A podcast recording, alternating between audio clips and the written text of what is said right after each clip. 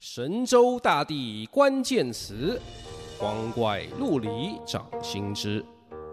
本节目带您了解当代中国大陆的流行语以及它底下的世道人心。我是胡又天胡博士，专业是文学和历史。这是我第一个 Podcast 节目，敬请大家多多指教。今天第一集，我们来谈青年困境，当代青年大困境。为什么要谈这个呢？谈这个有什么好处呢？大家知道，现在两岸之间对立气氛高涨，而如果我们想要克服各种偏见与成见，了解人家真实的情况与想法，那么先了解一下他们自己发明的流行语，就是一个简便的开端。而如果要和人家交流，你谈起这些词，问问对方的想法，人家也就会想啊。你对他们的情况并不是一无所知，然后他或许也就会愿意给出一点善意，乃至于和你一起来玩。好，现在我们开始来讲“孔乙己，尽是我自己”这一句，反映着当代大学毕业生就业困难，以致各种高学历低成就的社会现状的流行语。《孔乙己》是鲁迅的短篇小说，收录在大陆的初中语文课本里面，每个人都要读。小说背景在晚清时期一个小镇上的小酒馆。孔乙己是个考不上秀才的穷读书人，他穿着读书人的长衫，却只能和穿短衫的做工的人一起站着喝酒，没钱坐到店里点菜。他沦落到要靠偷窃为生。却又放不下读书人的矜持，因而经常被人取笑。后来又被打断腿，最后默默消失了。然而，鲁迅这篇小说并不是要嘲讽这种迂腐穷酸的读书人，而是要展现那个凉薄的社会。对应到今天，二零二二年，中国大陆高等院校毕业生人数达到了一千零七十六万，二零二三年更预估要达到一千一百五十八万。而社会上当然没有那么多能达到这些人心理预期的工作岗位，在这样的情况下，免不了就有人开始将自己比作孔乙己，然后流行开来，这就产生了所谓的孔乙己文学。例如三月十五日，微博上有一段留言说：“都说学历是敲门砖，但慢慢我发现，它也是我下不来的高台，更是孔乙己脱不掉的长衫。”还有各种各样的，例如从个人角度说啊，小时候大人都叫我们努力读书，以免将来只能做低级的体力劳动。现在好不容易读出来了，大人又叫我们放下身段去做劳工。就算你愿意做劳工，以前上学的时候整天做题，睡眠不足，体育课借了从来都不还的，那身体又能好到哪里去？啊，这些等等，也有从宏观角度说。而政府都把资源拿去搞容易来钱的房地产和政绩工程，困难的产业升级就不做或者乱做，这样环境当然好不起来。等等，也有人补充说，产业升级其实是有做的，而且还有不少成功案例。但产业升级成功以后，就不需要那么多低端岗位啦，工作机会只会更少。这种有好处但落不到我身上的事实。恐怕更加令人绝望。这时候，官方下场来添油了。三月十六日，央视网发了一篇正是孔乙己文学背后的焦虑，还引用了上面那则留言的截图。文章里面虽然也讲了一些保障就业环境和落实劳动法规的重要，但主要还是把责任推到年轻人自己身上，写说啊。孔乙己之所以陷入生活的困境，不是因为读过书，而是放不下读书人的架子，不愿意靠劳动改变自身的处境。这几句在全文里虽然只是一小段，但却是微博发出来的时候，大家首先看到的重点摘要。这一下，舆论就炸了。从微博到知乎，从微信公众号到哔哩哔哩。各路饱读政治、经济、社会学，还有革命文学的青壮年，开始从各种角度反驳、吊打这篇文章。好玩的是，央视网原文底下有条留言问这篇文章是不是你小编加班写的啊？那小编居然还回复了，说是。这表示什么呢？表示这作者原本也是和别人差不多的年轻人，而这篇水平不高，导致民愤的命题作文，也就代表了当前领导们对这些就业问题、职场问题的一般态度。什么态度呢？依然是毫不令人意外的推卸责任。这些评论与回应，当然大部分都被官方删除了，但是我们还可以在很多地方看到网友保存的截图。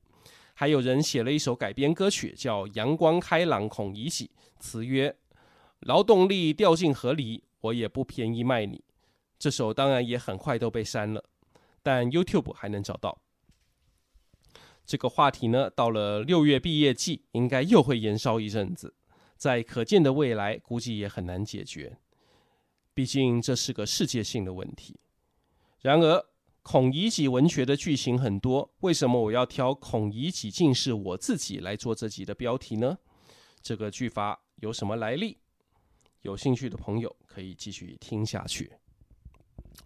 话说从头，大约在二零二零年的时候，出现的两句流行语，第一句叫“高人尽在我身边”，第二句与它相对，叫“小丑竟是我自己”。高人尽在我身边，大多出现在快手、抖音等平台的短视频，也就是短影片字幕上。它字面意思是称赞，但实际上大多是反话，用于调侃或者嘲讽。就好比几年前弱智被一些论坛当成敏感词屏蔽以后，网友就改讲睿智，这样反话正说，正话反说，嘲讽性就更强了。当然，高人尽在我身边。通常也就是调侃的程度而已，而小丑竟是我自己呢。刚开始的说法是小丑竟在我身边，就是把上一句的高人改成小丑，可这样就不那么阴阳怪气，而是直接骂了，这会让人比较不舒服，而且不好笑。小丑是什么呢？就是马戏团或戏台上的丑角，生活里各种自作多情、过度表演、费尽心机讨好他人的弱者、小人。如果你直接说一个人是小丑，那可以说是相当羞辱人了，所以可以想见它的用场就比较有限。但不知道是谁发明的，把话锋一转，转向自己，改成“小丑竟是我自己”，这就在人生智慧的层面上缔造了一个巨大的进步。怎么说呢？很简单，人通过取笑别人来取得优越感，这是一种低级趣味。我们或许不会太排斥低级趣味，或许你也很享受，但你心底总也不会觉得这些嘲笑、取笑、耻笑的精神胜利能够高到哪里去吧？看多了可能也会疲劳。但如果发觉到，比起你取笑的对象，你自己并没有好到哪里去，甚至还更糟的时候，那就不好笑了。而当你笑不出来的时候，你就会开始思考。是哪些缘故让你笑不出来？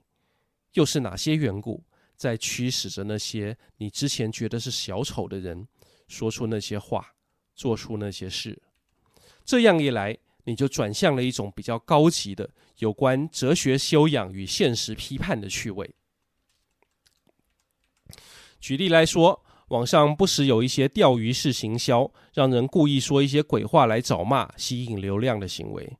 而有些人被调到骂完以后，会回神一想，诶，人家完成任务拿到钱了，那我呢？我骂再凶，除了帮人网站加了一些流量，我得到了什么啊？和网友同仇敌忾的虚荣心吗？我是不是被利用了？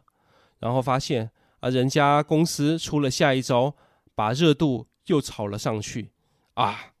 小丑竟是我自己。小丑这个梗还有另外一个来源。是一幅漫画，一个扮成小丑的男性反省着自己，说：“我一直在讨好那位女神，但其实女神可能根本不喜欢我，只是喜欢有人在意她这种感觉。”于是，这个男的一步步卸下小丑的妆容，决定不要再把女神当成他的唯一。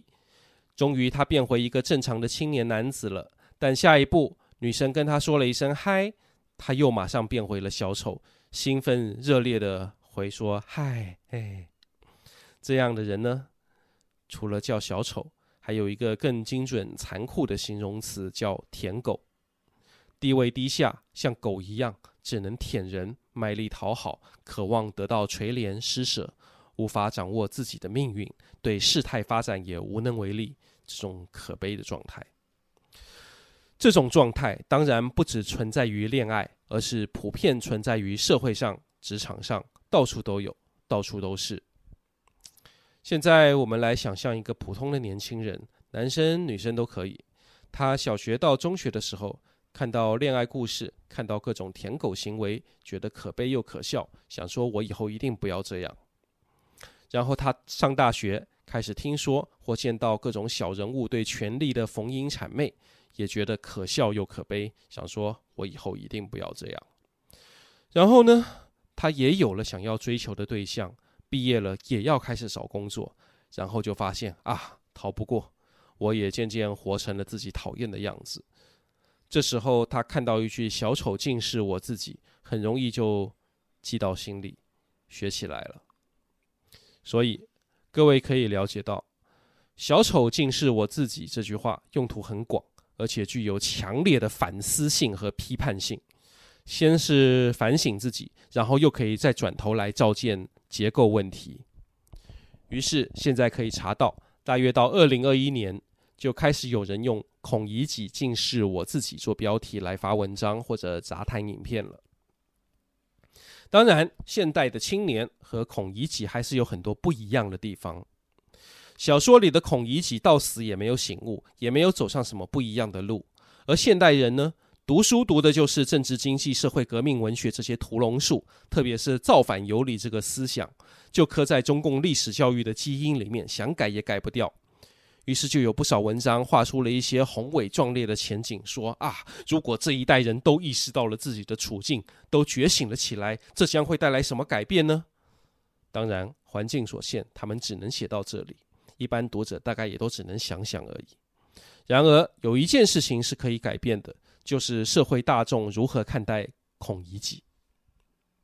作为大众的一份子，作为一个可以在网上发言的普通人，你可以友善对待各种 loser，和大家一起刷这些流行语、表情包，支持这些所谓的丧文化，灰心丧气的丧，把责任推回大人那边。这虽然也解决不了问题，但可以帮你跟人家打开话匣子。